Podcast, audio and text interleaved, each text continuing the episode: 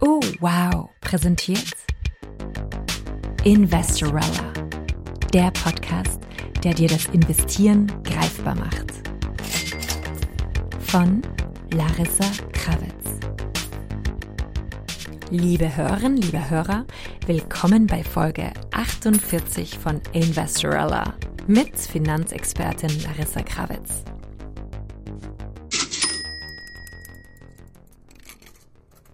Ihr wisst alle, dass ich mich eingehend mit dem Thema Finanzen und Investment beschäftige und das schon seit über 20 Jahren und in diesem Bereich eine Ausbildung habe. Es gibt aber einen Bereich, über den ich nicht oft mit euch spreche und das sind Steuern. Manche von euch, die ähm, in meinen Kursen waren, in den QA-Calls oder auch ein Insta-Live, wo ich Fragen beantworte, geschaut haben, wissen, dass immer wenn es um das Thema Steuern geht, ich euch sage, Leute, ich bin keine Steuerberaterin. Steuerfragen nehme ich nicht an.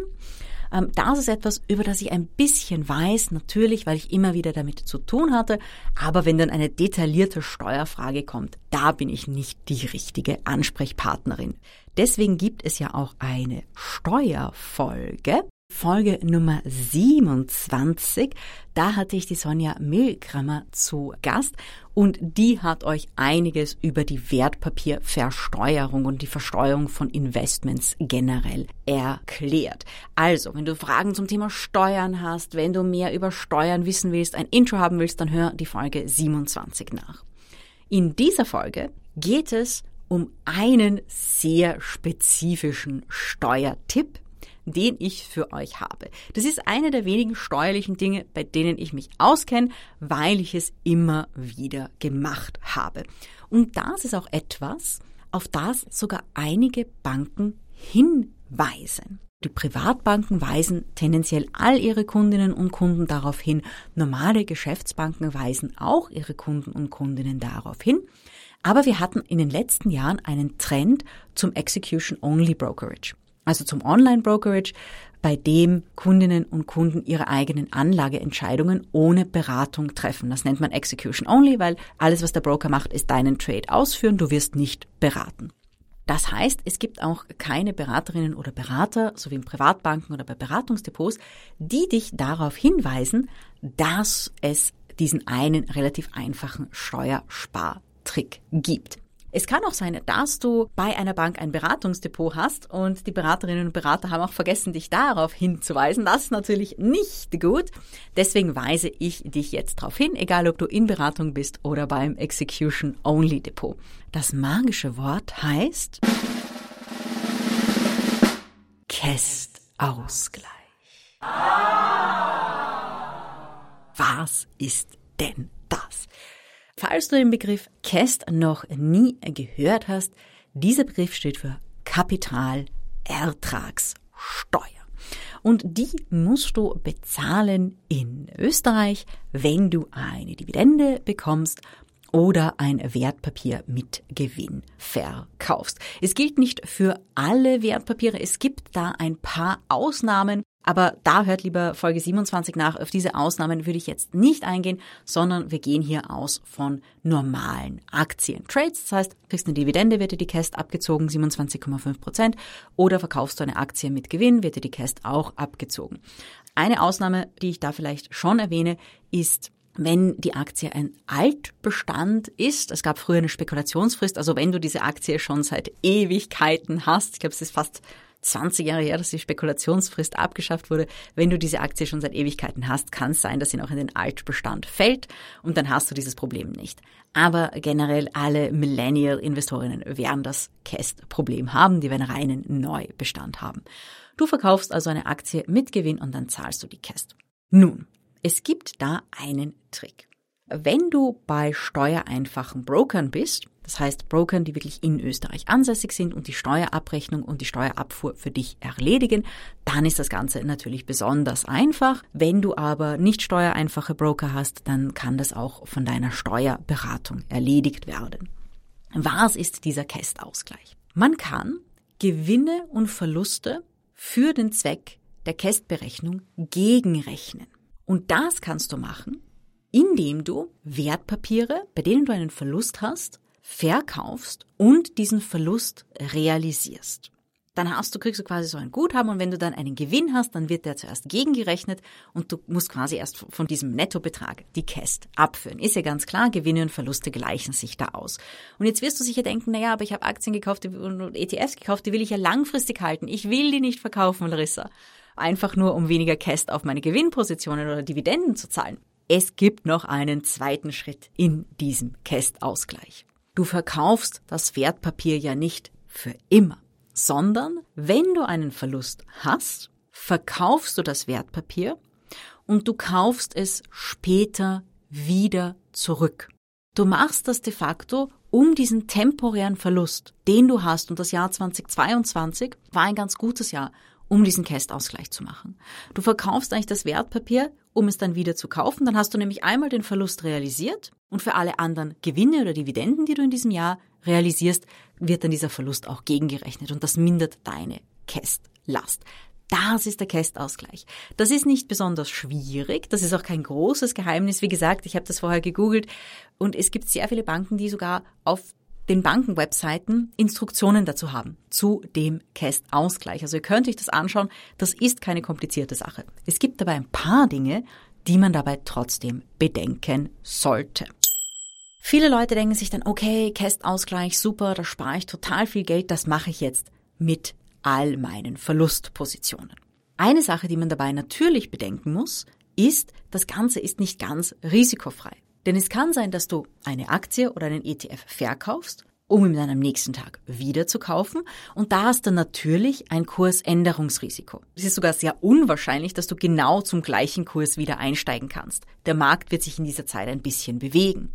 Das heißt, wenn du sehr volatile Märkte hast, dann kann es sein, dass du das Wertpapier verkaufst und dass du einen Tag später zu einem wesentlich teureren Kurs zurückkaufen musst. Das ist etwas, das du unbedingt bedenken musst. Wenn es ein volatiles Wertpapier ist oder wenn gerade eine sehr volatile Zeit am Markt ist, dann hast du bei dem Cash-Ausgleich, bei der Realisierung dieser Verluste natürlich ein Kursänderungsrisiko. Das ist das Erste, das du bedenken musst.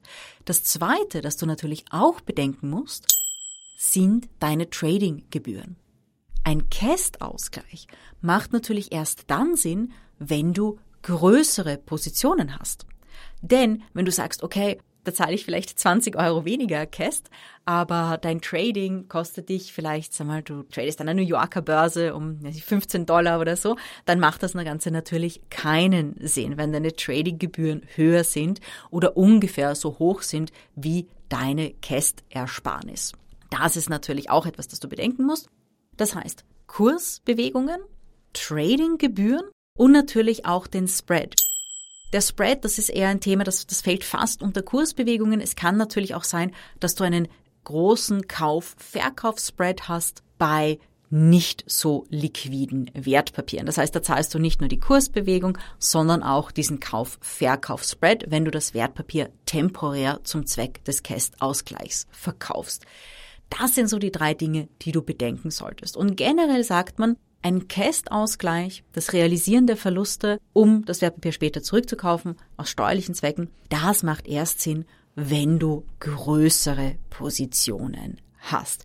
Wenn du viele kleine Positionen hast, dann kann es einfach sein, dass du sehr viele Gebühren dadurch generierst und dass eigentlich äh, dieser Vorteil fast wieder aufgefressen wird, dann hat das natürlich wenig Sinn, dann ist das eher eine Zeitverschwendung. Das heißt, das ist etwas, das gilt für größere Positionen und etwas größere Depots. Du musst es dir nicht ganz genau im Detail ausrechnen, aber mache mal eine Überschlagsrechnung und schau, wenn es ein paar hundert Euro sind, die du als Verlust realisieren kannst, um sie dann quasi gegen andere Gewinnpositionen gegenzurechnen, und deine Tradinggebühren zum Beispiel bei ETFs relativ gering sind, ja, dann macht es Sinn. Wenn das viele kleine Positionen sind, dann kann es natürlich sein, dass nach den Gebühren kaum etwas an diesem Cast-Vorteil übrig bleibt.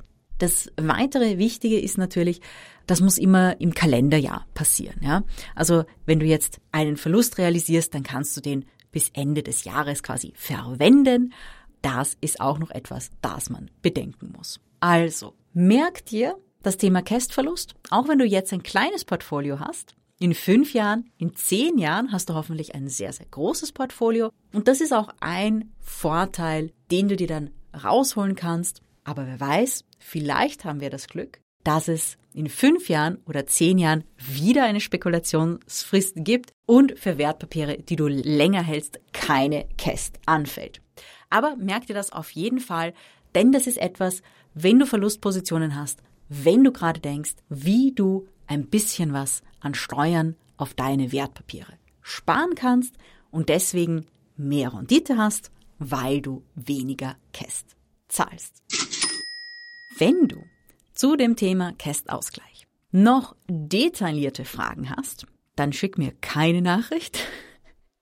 Denn, wie ich euch öfters gesagt habe, bei Steuern, da habe ich ein Basis, Basiswissen. Wenn du bei dem Thema Kästausgleich noch irgendwelche Hyper-Detailfragen hast, dann kannst du zwei Dinge machen. Eins gratis, eins kostet ein bisschen was.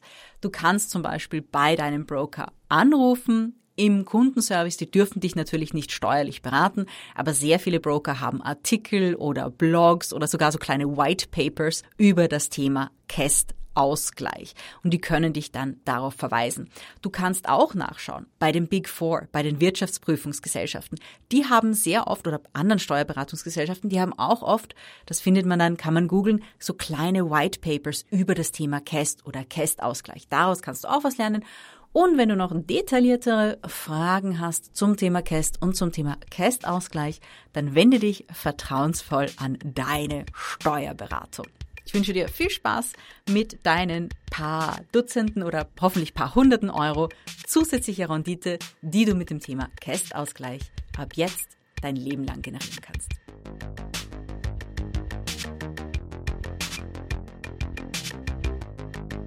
Das war die Folge 48 von Investorella. Wie immer freuen wir uns sehr, wenn ihr diesen Podcast gut findet und wenn ihr uns unterstützen wollt. Das könnt ihr machen, indem ihr diesen Podcast euren Freundinnen und Freunden schickt, weiterempfiehlt und uns eine gute Bewertung auf Apple Podcast oder Spotify schreibt oder ein paar Sternchen hinterlässt. Und wenn ihr noch mehr Podcasts hören wollt, dann empfehlen wir euch natürlich wie immer Podcasts aus dem Hause. Oh, wow. Da gibt's einige tolle Podcasts zu hören. Zum Beispiel den Podcast Jeannes Welt.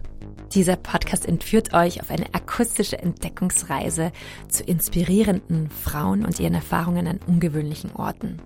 Hier bekommt ihr eine richtig große Portion Optimismus mit. Passt auf euch auf und wir hören uns nächste Woche wieder. Alles Liebe und Baba. Investorella, der Podcast, der dir das Investieren greifbar macht. Von Larissa Krawitz. Dieser Podcast wurde präsentiert von Oh, wow.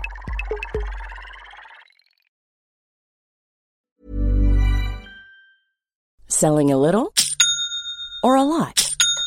Shopify helps you do your thing however you cha-ching. Shopify is the global commerce platform that helps you sell at every stage of your business. From the launch your online shop stage to the first real life store stage, all the way to the did we just hit a million orders stage. Shopify is there to help you grow. Shopify helps you turn browsers into buyers with the internet's best converting checkout. 36% better on average compared to other leading commerce platforms because businesses that grow grow with Shopify. Get a $1 per month trial period at shopify.com/work. shopify.com/work.